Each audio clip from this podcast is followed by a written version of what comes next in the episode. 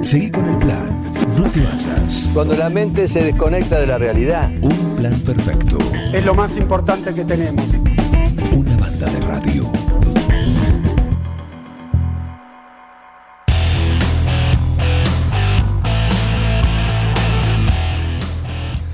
Seguimos acá en un plan perfecto. La mañana que sigue nublada, está eh, fría. ¿Qué temperatura tenemos ahora, Heriberto? Buen día. Una vez más te saludo, eh, por cortesía ya, nada más. Chequea. Temperatura 11 grados. 11 grados, perfecto. Una temperatura ideal para recibir a nuestro invitado que, como dije al comienzo del programa, eh, finalmente nos conocemos personalmente, hablamos un montón, nos conocemos a través de notas en Zona Cero, en, acá mismo, en, o en el noticiero, eh, o alguna charla también por teléfono, pero nunca, nunca personalmente, así que es un gusto recibirlo acá a Martín Viera. ¿Cómo ¿Qué andás? ¿Cómo estás, Juan? Un gusto para mí. Muy bien. Por fin se dio, ¿eh? Por fin se dio. ¿El café bien? Perfecto. Perfecto, como el plan.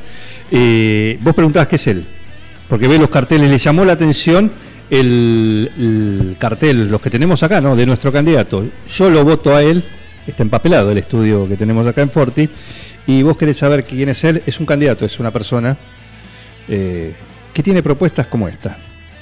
Yo cuando, si algún día soy gobernador, tengo tres o cuatro elementos de prohibición. Una es el patín, ¿Qué más? los yupines, Y, y lo mismo. y los mismos, los, olvidate. Lo mismo Los fuera de mismos la que se reconviertan en, en títeres, lo que quieran. Olvidate. Payaso, cualquier cosa menos mimo. Un decreto con tres o cuatro prohibiciones y después que fluya todo. Esto es parte de como los tres pilares de campaña, pero tenía unas bajo la manga que como dice Bengoa, Bengoa ya lo, a Bengoa ya lo, Ya lo saludé, yo. no no, ya lo sabré, pero ya lo Yo lo cautivó, yo lo voto. ya tiene su voto, él ya tiene su voto, el de Bengoa, ¿por qué? Eh, propone él o cualquier candidato que quiera llegar a la municipalidad al sillón de West que tiene que re- rehabilitar el caminito de la muerte. ¡Qué bueno, eh! Es de, mi, es de mi época. ¿Viste cómo te conquistó? Es de mi época. Te conquistó. ¿Lo habías escuchado alguna vez? No había escuchado la propuesta, sí, La- transité el caminito de la muerte Sí. muchísimas veces. ¿Qué historias? ¿Cuántos palos te pegaste en el caminito de la muerte? No recuerdo, pero algunos seguro. Seguro. Sí, sí, se rompían, pregunta- se rompían las bicis. ¿Lo hacías de ida y de vuelta? Lo hacíamos de ida y vuelta. Porque la vuelta era más jodida que la ida. Es cierto. Sí, pero nunca me caí el zanjón, digamos. Ah, por bueno. decirlo. Eso es lo bueno. Ajá, bien. Había una raíz ahí, una raíz importante que sobresalía en un momento Sí, sí. y que era un poco, un poco más difícil de sortear. Le ponía. Es como la vida. Exacto. O sea que con el tema de la seguridad ya lo traías desde chico, ¿no? Ay, ponele. o de la inseguridad, porque transitar por ahí eh, era un filo entre que te pase algo. Era complicado, era complicado, pero no creo que haya ningún joven, va, joven, no tanto joven, ya tengo 53, pero de los de mi, de mi edad y un poquito para arriba y un poquito para abajo, yo creo que no haya, no creo que haya gente que no lo, ha- que no haya transitado. ¿eh? Era como Un amigo se tiró en moto. en moto. En moto. Una motito de esta, una de- scooter. Va a venir hoy. Nuestro amigo Luis. Ah, bueno, está. No. Está. ¿En serio? Sí, sí. ¿En una Sobrevivió. Ah, quiero esa experiencia. ¿eh? Quiero el relato. Rueda Eh, chiquita. ¿Cómo? Rueda chica el scooter. Claro, sí, Claro, lo era chiquito. mejor. Bueno, eh, hablamos de, de seguridad, de todo el trabajo que vienen realizando, bueno, lo que hablamos siempre por alguna algún motivo, ¿no? También, eh, que lamentablemente siempre hay que hablar de, de inseguridad Es cierto, sí, sí, en, la verdad. en 9 de julio, eh, a veces en relación a lo que se está haciendo también, ¿no? Porque por ahí cambian los funcionarios, cambian las políticas y después lo que pasa a diario, que también que son los hechos, los hechos eh, que, que acontecen acá. Algunos que se denuncian, por supuesto que son los que se visibilizan a través de los medios, pero hay otros más que son los que no se denuncian por X motivo que ya lo hemos hablado eh, varias, varias veces. Pero estuviste muy activo a través de, de lo que es tu, tu o, mm, eh, asociación civil, ya es, ¿no? Exacto. Asociación, asociación Civil eh, Ciudadanos por la Seguridad del 9. Se llama Seguridad Ciudadana del 9. Ahí, nunca la digo bien, No, pero bien. más o menos... Nosotros la, nosotros la complicamos con el nombre, me parece. No, no, no, no, es una cuestión mía. Eh, pero ahí está. Pero bueno, se, se dedican a esto, ¿no? A marcar, a tratar de generar políticas, soluciones que justamente ayuden a todo lo que es la tener más seguridad, más y mejor seguridad en, en 9 de julio. Seguramente, el tema fue así, nosotros nacimos como, un- creo como una necesidad de la población, porque no, no, hay, no había una asociación eh, que se dedicara al tema de seguridad. Y mm, la verdad, a la actualidad que tenemos ya, eh, tenemos el reconocimiento de personas jurídicas, creo que no, no sé si tampoco si existe en la provincia. Voy a ver, próximamente voy a me comunico con personas jurídicas para ver si nos pueden decir si hay alguna identidad similar para entablar algún tipo de, de contacto, ¿no? Bueno, eh, pero la realidad es que nadie, nadie, en realidad vimos, nos juntamos un montón de víctimas de, de delitos. Y bueno, pensamos a ver qué podemos hacer, más allá de que podamos criticar en algún momento al funcionario de turno, qué podemos proponer. Y en ese camino estamos ahora. Bueno, vos acabás de salir de una reunión Exacto. con el subsecretario de Seguridad, Fabián Beltrán. Exacto. ¿El motivo? Bueno, en este caso en particular no fuimos a hablar de seguridad, no, no, no, no le pedimos la audiencia por el tema de seguridad, sino por el tema tránsito. Ah, bien. Porque la asociación civil tendría como cuatro ejes, ¿no? Seguridad ciudadana, que sería la parte delictual, por decirlo así, Sí. eh, la seguridad vial, la seguridad eh, ambiental y la deportiva. Ajá. Pero ¿qué pasa? No, todavía no, con- no, no, no, no, no- no tuvimos la posibilidad de abarcar todo y bueno, estamos de a poquito queriendo incursionar.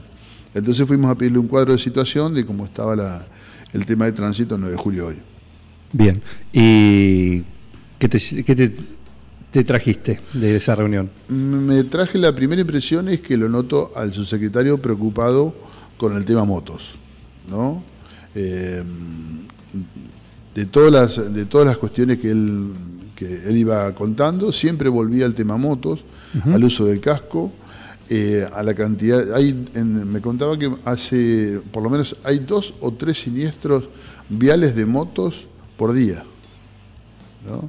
y donde la mayoría de los de la edad la edad es, es de 24 para abajo ¿no? y muchos con lesiones Claro.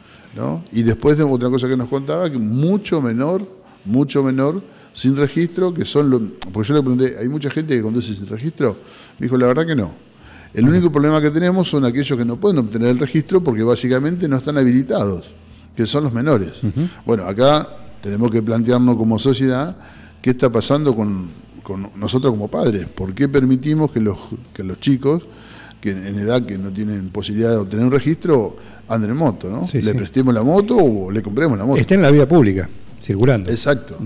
Porque eso es una responsabilidad. Eso es por ahí lo que no, no sé. Bueno, si pasa algo. Ah, sí, el, re- el responsable va a ser el titular de la moto en Claro. todo caso. ¿no? Pero bueno, pero parece que digamos que esto es lo que se encuentra, el cuadro de situación que se encuentra. Después me contó acerca de unas picadas que se organizan. Se organizan picadas, yo esto no lo sabía, eh, en la ruta 65. Dice que entre el camino de la Virgen y el, y el puente, ahí van, van a hacer algún tipo de, de picada o carreras. Y si no, en la zona del autódromo. Y que bueno, entonces, entonces me contaba eh, cuánta, cuánto tacto hay que tener con estos temas, porque si vos los corres, o digamos, los corres de una forma de decir es, si vos le pones un patrullero atrás y el chico se te cae y se lastima, después tenés un tema de responsabilidad, y aparte no es tu objetivo que, que la persona se lastime, ni que se vea en- de alguna forma afectada en su salud ni en su vida. Claro. Entonces cuesta mucho esto de, de hacerle tomar conciencia de que no tiene que hacer estas cosas, sobre todo porque fundamentalmente en muchos de los casos le sacan los plásticos y le sacan las luces. ¿Para qué? Porque en caso de caerse no se, eh, es- los, los materiales no se dañan y cuando venden el vehículo lo venden como un vehículo Comple- eh, intacto. intacto. digamos. Exacto. Eh, aprovecho para decir lo que mencionás de, de este tema de tránsito. Justamente esta semana va a haber una primera jornada de seguridad eh, vial. ¿Sí? Lo, es la primera jornada, esto va a ser el jueves próximo a las 18.30 en el Salón de la Cámara de Comercio, eh, que va a disertar Esteban Naudín, el licenciado Axel de- Del Olio, especialista en transporte y seguridad vial. Y, y bueno, esto está organizado y va a ser moderador, va a ser Sebastián Malis, el director de acceso a la información del Ministerio de Transporte. Eh, esto es algo que va a ocurrir en nuestra ciudad, por lo cual el tema, eh, hoy por hoy lo empezamos a escuchar también, porque se acerca la campaña también, y es uno de los temas pendientes de 9 de julio, ¿no? Eh, ordenar el tránsito, que es caótico en muchas cuestiones, ¿no? Sí, sí, por lo que en la. Bueno, eh, acá nosotros, ya digo, el conocimiento que tomé hoy a través de su secretario, eh, como es, ahora también el día miércoles va a haber una capacitación que vienen de la Agencia de Seguridad Vial, nos contó Beltrán, eh, ¿cómo es? Y vienen 10 municipios a, capacitarte, a capacitarse. Entre eso va a haber una, creo que va a ser a la mañana la parte teórica y a la tarde la parte práctica para justamente los inspectores de tránsito y los agentes que intervienen en la moderación del tránsito. Claro. Y esto también es importante porque digamos no alcanza a veces con, con solo la parte de ciudadanos, sino que bueno, también tiene que tener el personal adecuado porque pueda, que pueda cumplir bien su función. Exactamente. Eh, capacitar al personal y también darle las herramientas y tener la voluntad de que, de que, de que haga su trabajo también, ¿no? Por supuesto, sí. ¿Eh? Porque sí. eso también es, eh, es importante, es otra parte de, de todo esto. Estamos con Martín Viera eh, conversando. Entró Carlos Graciolo, no estaba invitado, pero él está invitado siempre. ¿eh? Su horario es de 8 a 9, el madrugador que tiene la radio. eh, y lo sumamos. Lo, lo estaba escuchando, lo estaba escuchando y con el doctor no nos conocíamos, yo a él a través de la fotografía. Eh, le, le venía a traer el ejemplar de, de la ventana porque salió la entrevista que le hicimos aquí en esta misma radio. Eh, En la ventana. en la ventana, sí, hace unos días atrás. Claro. Eh, así que ahí está la, la entrevista. eh, y bueno, ya que lo tenía a mano en la, en la casa de uno, bueno, venía, venía para. Y, y para seguir escuchándolo, ¿no? Para seguir. Tiene, tiene- Con, con sí. el caso de Carlos tampoco lo conocía, así Claro. que bueno, un gusto, Carlos. Sí, porque usted Porque le- me decía que trabaja en Buenos Aires. Él. Exacto. Le contábamos, nos contaba también. Él es, vos sos de Nueve Juliense. Sí, sí, sí, claro. ¿eh? Simplemente vivís en Buenos Aires Exacto. y haces el caminito inverso de vez en cuando. Exacto. No, cada 15 días, claro. Cada ahí. 15 días. Vos sos abogado. Soy abogado. Especializado en. Hago derecho civil. Bien. Bien. Eh, ¿Qué otro tema le plantearon hoy a Beltrán? Ya que eh, No. aprovechamos que eh, Flamán, recién de la oficina de Beltrán al estudio de. Y, Bueno, no, voy a decir con el tema tránsito algunas cosas que tomé nota que sería importante recalcar. Eh, nos decía, porque una de las preguntas que por- yo fui acompañado por, por Cristian Bonardi, un chico de la, de la asociación, que tiene un poco más de conocimiento que yo, que yo soy, la verdad que no soy tan conocedor en el tema tránsito, entonces le, le preguntaba acerca de la funcionalidad o no de esas tortuguitas. Sí. ¿viste? Entonces yo decía que, bueno, a ver si eran peligrosas, no eran peligrosas, si dan resultados. Entonces nos contaba mm, Beltrán que en las esquinas donde pusieron se redujo la siniestralidad de una forma importante. Yo cosa que no sabía, pero es un aspecto positivo a tener en cuenta. ¿no? Bueno, con esas tortuguitas redujeron bastante la siniestralidad, sobre todo de motos y Claro. bicicletas. ¿no? Bien. Bueno, son datos. Esta- estas cuestiones que hay que conocer también. A la hora de ver un aplicado a algún sistema, a ver realmente en el tiempo, por supuesto, ¿no? Decir, bueno, funciona, no funciona. Tal cual. Después eh, nos contó que, por ejemplo, secuestraron ya 200 motos, ¿no? aproximadamente. ¿no? Eh, la mayoría de los casos eh, siempre están orientados a la adulteración de los escapes o en las motos que están bajitas, y, o sea que, que no están en condiciones, de acuerdo a la ley de tránsito, para poder eh, transitar. Claro. ¿no? Y nos contaba una, yo le preguntaba, en el intercambio sí preguntábamos eh, qué porcentaje iba sin, sin registro, bueno, dijeron que la mayoría sí tiene registro, salvo los menores, y le preguntamos con el tema del seguro, ¿qué pasaba si la gente circulaba con seguro? Me dijo que en el caso de las motos casi es un milagro encontrar un seguro. La gente no asegura las motos.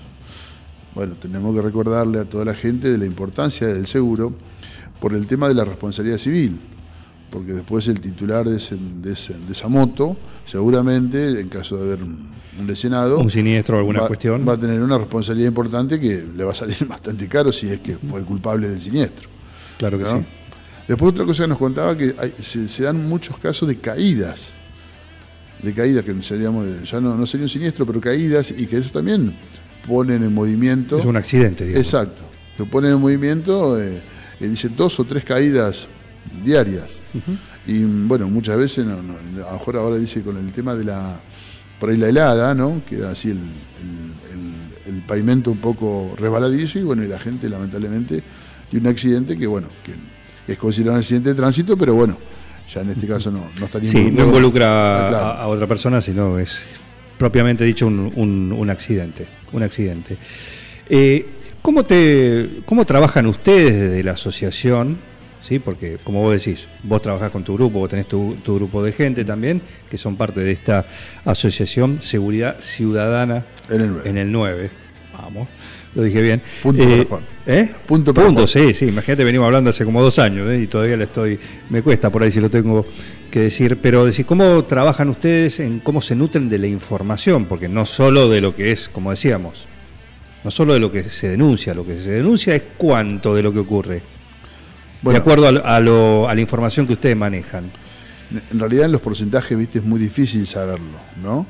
Eh, pero la fuente que nosotros sacamos, digamos, la mecánica es a la mañana, yo toda la mañana, todas las mañanas, eh, pero ya lo vengo haciendo desde hace bastante tiempo, Sí. ahora incluí, leo los diarios, ¿no? Entonces, la parte gráfica, eh, saco lo, aquello que se haya publicado. Los demás medios no se pueden cubrir, porque la radio y televisión no, no te da el tiempo, pero sí los gráficos. Leo, leo por costumbre desde hace años los nacionales y desde el 2019 en adelante incluí los locales. Bueno, de ahí sacamos. Y después tenemos el grupo de Facebook, que se llama Inseguridad 9 de Julio, y hay un grupo, una cantidad de gente importante, que son 10.100 personas, y muchos informan, me pasó tal cosa, me pasó tal otra, ¿no?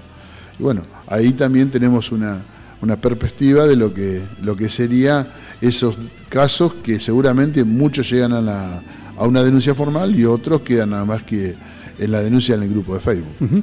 Eh, aprovechando esto, y ahora le, le doy, le paso la pelota a Carlos Graciolo para que participe, eh, pero Candelaria Ruiz, que hace unos meses, ¿sí? sobre el fin del año pasado, si mal no recuerdo, bueno, eh, Integra la asociación Candelaria. integra la asociación, perfecto, bueno, y sufrió un robo de, de herramientas en un galpón en su campo, ¿sí? lo hemos entrevistado, y hoy publica también, eh, apelando a la buena disposición de quien encuentre una cartera marrón con tachas, con un bolso anexo marrón con flores, eh, porque lo, lo ha perdido, se lo ha olvidado. Eh, contenía plata, lo cual dice que no, eh, no le interesa la plata que había, sí la documentación que había en esta cartera, porque es muy importante, porque aparte hay un poder dentro de un folio a nombre de María Candelaria Ruiz Altave. Así que si alguien encontró esta cartera eh, marrón con tachas, con un bolso anexo marrón con flores, por favor acercarla.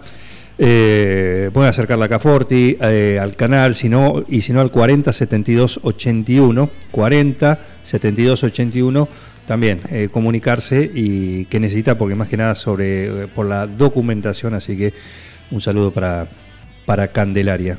¿Tienen sede?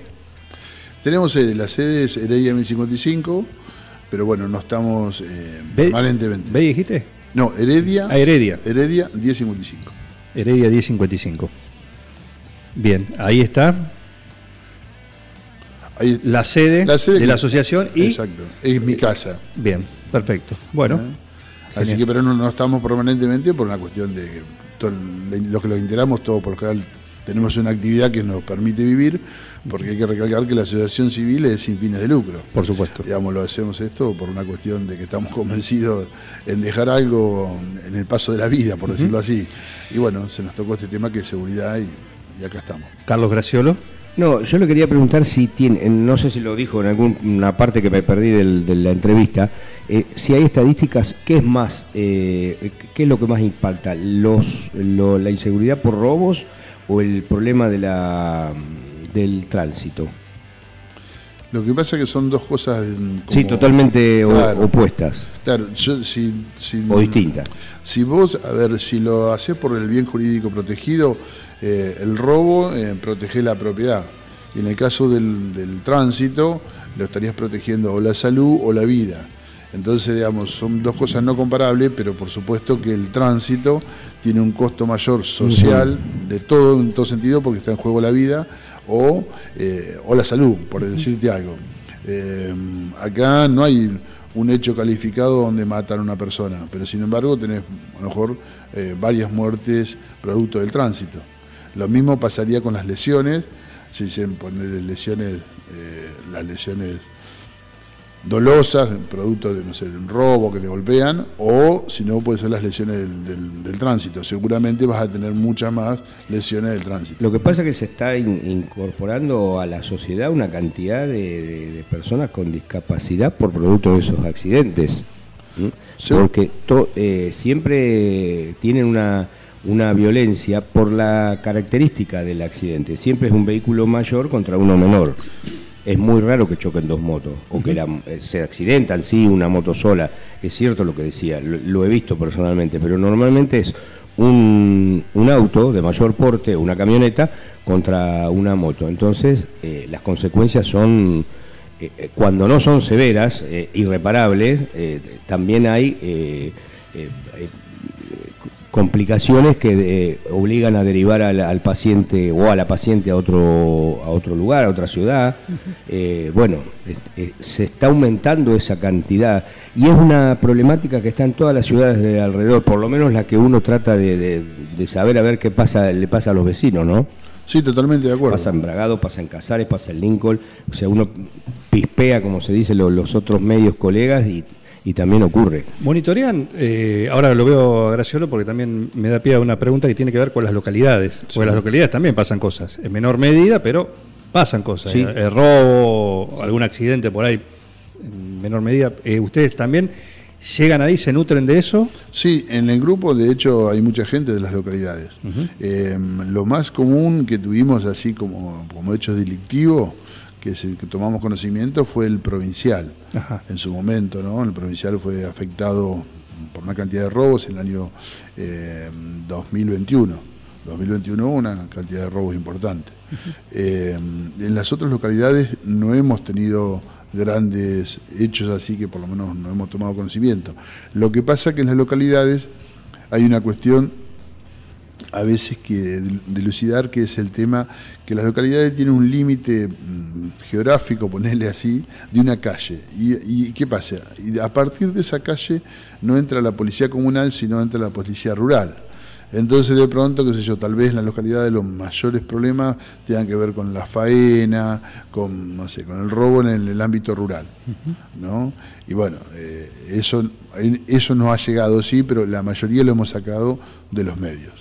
De hecho, cuando nosotros tuvimos la oportunidad, que le solicitamos una reunión a la gente de la, la sociedad rural, reunidos con ellos nos informaron que al menos, al menos había una faena diaria. Al menos. En alguna localidad del partido. En el, la- en en el el pa- entorno rural. En el partido, al menos, había Sí. una faena diaria. Perfecto, perfecto. No creo que haya cambiado esa situación. Martín Viera está con nosotros de la Asociación eh, Seguridad Ciudadana en el 9. Eh, también eh, en la entrevista que nos, no- no- nos dio la posibilidad de hacerle, eh, se mencionaba las denuncias de violencia de género, que también es otro capítulo, eh, que es altísima en 9 de julio las denuncias mensuales. Sí, es el, digamos, es el, según nos dijo en su momento el jefe comunal de la policía, Gustavo Quemehuencho, era la, la mayor cantidad de denuncias que se, que se recibía eran justamente de violencia de género. Está bien, ustedes ahí no, no, no, no, no pueden intervenir. No No. es- o sea, no, lo único que pueden ofrecer es que, que, se puede agregar una denuncia más a la, a la página de ustedes o a, o a la organización.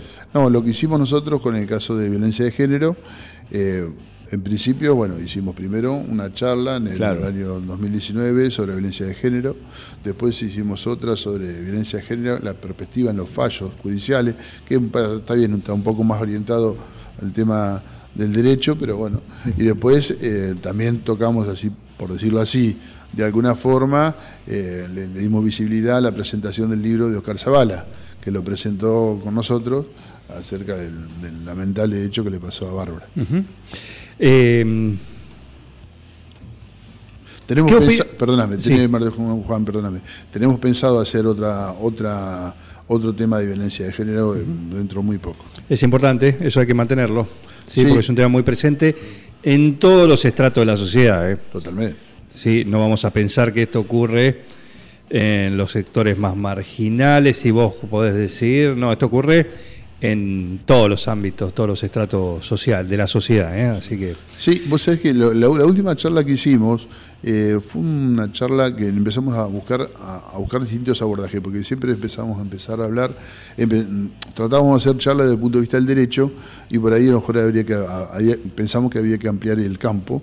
Y la última vez, en la última charla que hicimos, la hicimos con el profesor Gustavo Abrán y hablamos de violencia filosofía y educación. Sí. Bueno, ahora estamos en ese camino. Vamos a atrapar, digamos, un elemento fundamental de lo que está pasando es la violencia. Bueno, ¿qué es la violencia? ¿Cómo, cómo, cómo se caracteriza? Y bueno, vamos a, a tratar de mirarla de distintos puntos de vista. Ahora estamos buscando un psicólogo. No, no, no tenemos, nosotros viste no, no contamos con recursos, así que si hay algún psicólogo por ahí que nos escucha y quiere hablar sobre violencia, la verdad que nos vendría bárbaro. Estamos buscando un psicólogo, queremos abordar la violencia desde la psicología. Bien. Con esto que se, se bajó desde provincia días atrás el tema de que eh, no hay más informes policiales. En realidad, lo- Que por ahí, que por ahí eh, eh, uno dice, bueno, para como venían, ¿eh? decir, no, no se pierde nada. En cuanto a la, a la información, viste que no el masculino, se gana, en el- se gana en, en, en otro tipo de cosas, porque o sea, Sí. lo que venía era bastante claro. mal redactado. Primero venía lo que- venía lo que estaba denunciado, por un lado. Confuso. El idioma, eh, Sí, no, está- no estaba adaptado a- A la- al, al público en general. Claro. ¿Mm? No Una digo, falla. no digo al periodismo, sino al público. No, no, en al general. público en general. ¿eh? Claro. Sí. Aparte uno dice, ¿por qué? Si vos ves en los canales o en los medios nacionales, ves que nombran cuando hay un hecho, ¿m? Claro. Eh, la víctima, el, el victimario, acá estamos con el masculino y el femenino. ¿Eh? En- bueno, Yo te ¿qué, qué, qué opinión o qué, qué cuestión te merece esto que ocurrió? La- em, por, peda- por pedazo voy a tratar de contestártelo. Sí, sí. Mira, el tema de acá de los nombres es un tema, eh, lo- la información que yo tengo, eh, no quieren, ¿no? El tema de los nombres no se ponen acá porque como que cada departamento judicial se maneja de alguna forma. Si vos lees un diario de Bolívar, como pertenece a otro departamento judicial, aparece el nombre de la víctima, el victimario, ¿no? En cambio, la, parece que la del Departamento Judicial de Mercedes entiende que hay como un prejuzgamiento si vos pones el nombre, porque en definitiva es un aprendido o lo que fuere, ¿no? Pero todavía no está condenado, por lo cual no, no, no podés poner el nombre. Entonces, digamos, de alguna forma no hay una prohibición eh, escrita, pero tácita sí de no poner los nombres. Bien. En cuanto a la lo que hizo el Ministerio de Seguridad, según mi conocimiento, fue centralizar a través de una persona toda la información que hace la, bueno, a la, ciudad de 9 de julio y yo creo que supongo que a toda la provincia de Buenos Aires. A mí me parece un desacierto total. Un desacierto total porque yo, ya lo, ya lo- esto nosotros nos juntamos hace un mes atrás con Quemehuencho y le preguntamos qué estaba pasando con los partes policiales. Me dijo que iba a averiguar porque no sabía. Eh, cuando nos juntamos con Beltrán le preguntamos lo mismo. Y me dijo que tampoco él sabía. Bueno, hasta esta semana se conoció aparentemente que esta decisión del Ministerio de la Ministerio de Seguridad, donde centraliza en una persona o en un grupo de personas la información. Para mí es una decisión totalmente desacertada, porque primero que primero que vulnera el derecho al ciudadano a estar a estar informado, que es fundamental estar informado en seguridad. A ver, yo un ejemplo simple. Si nosotros no supiéramos, por ustedes, por los medios, de la cantidad de abuelos que fueron engañados con el cuento del tío, si eso no lo sabemos, cualquier abuelo no, no, no, no va a saber que no tiene que dar los datos, O llega dentro de dos semanas, cuando se le ocurre al ministerio bajar la información. que no sirve para nada. Nada. La verdad, una decisión, me parece que una decisión desacertada. No, no sé, me tengo mis dudas sobre el- buen funcionamiento del Ministerio de Seguridad. Tengo mis serias dudas. En esto me parece que es un desacierto total. Bien. Pare- Pareciera que, en el fondo, si vos lo, lo ves, si yo lo veo como ciudadano, me da la sensación de que es delito que no se conoce, delito que no existe. Y es una mentira grande como una casa. Claro. Es bajar la sensación de inseguridad. Totalmente. Totalmente. Bien. eh, ¿Cambió en algo para ustedes? Eh, Porque la, la- la asociación es bastante nueva. Sí, del 2019, bueno, en realidad como asociación un poquito menos, 2020. Oficialmente, sí, Eh, menos, pero de- desde el 2019 que, Exacto. digamos, eh, se empezó a conformar. Eh, había, está Marcelo Huese como subsecretario de Seguridad. Desde comienzo de este año está Fabián Beltrán. ¿Mm? ¿Cambió algo la comunicación en cuanto al acceso a la información, la predisposición a la hora de ser escuchados? Y el agua y el aceite. El agua y el aceite, la, la verdad. nosotros fuimos críticos número uno, creo, y los únicos me parece que criticamos a WESEP. Eh, y sí, la verdad que WESEP tenía, eh, no, no sé, no, pero tenía como, como un sistema raro eh, en su funcionamiento en la subsecretaría. Primero que era no participativa y, y segundo que no, me parece que no, no cumplía ninguna función, era como una subsecretaría ausente en todo sentido. ¿Hoy lo ves distinto? Sí. ¿Eh? ¿Hoy lo ves Yo- distinto? yo lo veo- No solo en la predisposición, sino lo ves eh, en el accionar. Sí, a ver, en el caso de Beltrán, primero que lo veo un, un hombre activo. Eh, vos te- yo no lo conocía, lo, lo vi tres veces en mi vida, o cuatro, que son las tres, cuatro veces reuniones que tuvimos con él. Eh, no ha dejado para mí la, de ser un funcionario policial, siente la, siente la vocación de la policía y, y bueno, trata de, de- actúa como policía más allá de que, de que sea un, un político. De que ¿no? esté retirado, digamos. Ah, claro, digamos, no es un político tampoco, pero digamos un técnico en seguridad. Tiene conocimiento, porque además hizo una tecnicatura en seguridad, cosa que me pareció que el anterior no tenía mucho conocimiento, era, era un poco más un ex policía. No, no tenía formación de políticas públicas. Eh, Le contamos que Marcelo José también es, era policía. Por ex eso, policía. por eso. Eh, Para quien no conoce, eh, también. Por eso, él era, era ex, policía, pero no tenía formación técnica. Este Claro. muchacho tiene formación técnica. Y después eh, me parece que también es muy propenso al diálogo. Nosotros fuimos con propuestas y algunas las tomó, otras no las tomó, otra que tal vez a nosotros nos puede decir. ¿Sentís que vale la pena ir a reunirte con él? Seguro, seguro. Mira, te doy un ejemplo claro. Nosotros le llevamos, no sé, una serie de propuestas, como 20, 30. Obviamente que uno pide, pide, pide, pero bueno, tampoco quiere decir que le llevamos propuestas que sean todas buenas, ¿no? Sí, sí. ¿No? Pero por ejemplo, una, ¿qué pasaba? Con esto que te contaba de la policía comunal y la policía rural. Un señor de Quiroga, que está en, en la calle, vamos a poner la calle, la calle que divide la policía comunal y la, De la rural. la rural le robaban la batería del tractor y tenía que venir a hacer la denuncia acá a la calle Bedia. Entonces, si el señor viene hasta acá a la calle Bedia, acá está Gasó y pierde tiempo, una, un doble castigo, Un delirio. una locura. Nosotros le planteamos, mire, pasa esto. Al otro día el tipo lo solucionó. ¿Qué hizo? Agarró y se comunicó y dice, bueno, tomen la denuncia y después la trasladan acá. ¿Qué pero- Sentido sen- común. Sentido común, ¿te das cuenta? Esas cosas con la, la- el antiguo subsecretario no se podían hacer. No, te- no te da importancia. Bien. Eh, ¿Para contactarlos? Bueno, eh, nuestro mail Para es participar también, no solo digo contactarlo en cuanto a decir, "Eh, che, pasó esto, les informo, sino para aquella gente que se quiera sumar, porque imagino que está abierto, Sí, sí, abierta sí. La, la inscripción, ¿no? La Exacto, participación. exacto. Eh, nuestra, nuestro mail es seguridad ciudadana en el 9 arroba gmail.com. ¿no? Nuestra página es seguridad ciudadana en el 9 punto org. Ahí van a poder ver charlas que nosotros tenemos y bueno, y seguimos trabajando en el tema. Sería bueno que la gente se acerque, participe, de cualquier forma, con dos minutos, tres minutos, digamos, todo el tiempo que, que uno pueda dar por la, mejo- la mejoría de la seguridad de la ciudad va a ser buen y bienvenido de nuestra parte. Eh, ¿Hoy con cuántos miembros cuenta la, la- la asociación? Somos 12 más o menos, 12, 12 fijos. ¿Qué pasa? El tema es así, nosotros no hicimos una, una convocatoria todavía muy abierta porque estamos esperando tener la formalización total de la documentación que nos, nos respalda como asociación civil. Ya tenemos la personería jurídica, ahora dejamos los libros correspondientes en, acá en, en el municipio para que sea enviado a, a rubricar a persona jurídica, que calculo que volverán, no sé, en julio. Así que a partir de julio ya vamos a tener eh, todo en condiciones para, porque digamos, queremos, porque digamos, lo primero que tenemos que hacer es funcionar bien nosotros para no, para como es, para que, para que realmente sea tomado en serio. Lo tomamos como una, como una tarea como una tarea importante para nuestras vidas, para los que nos siguen sobre todo, porque nosotros ya estamos un poco grandes, pero bueno, ahí estamos trabajando. Así que invitamos a todos. Eh, Martín Viera, un gusto, ¿eh?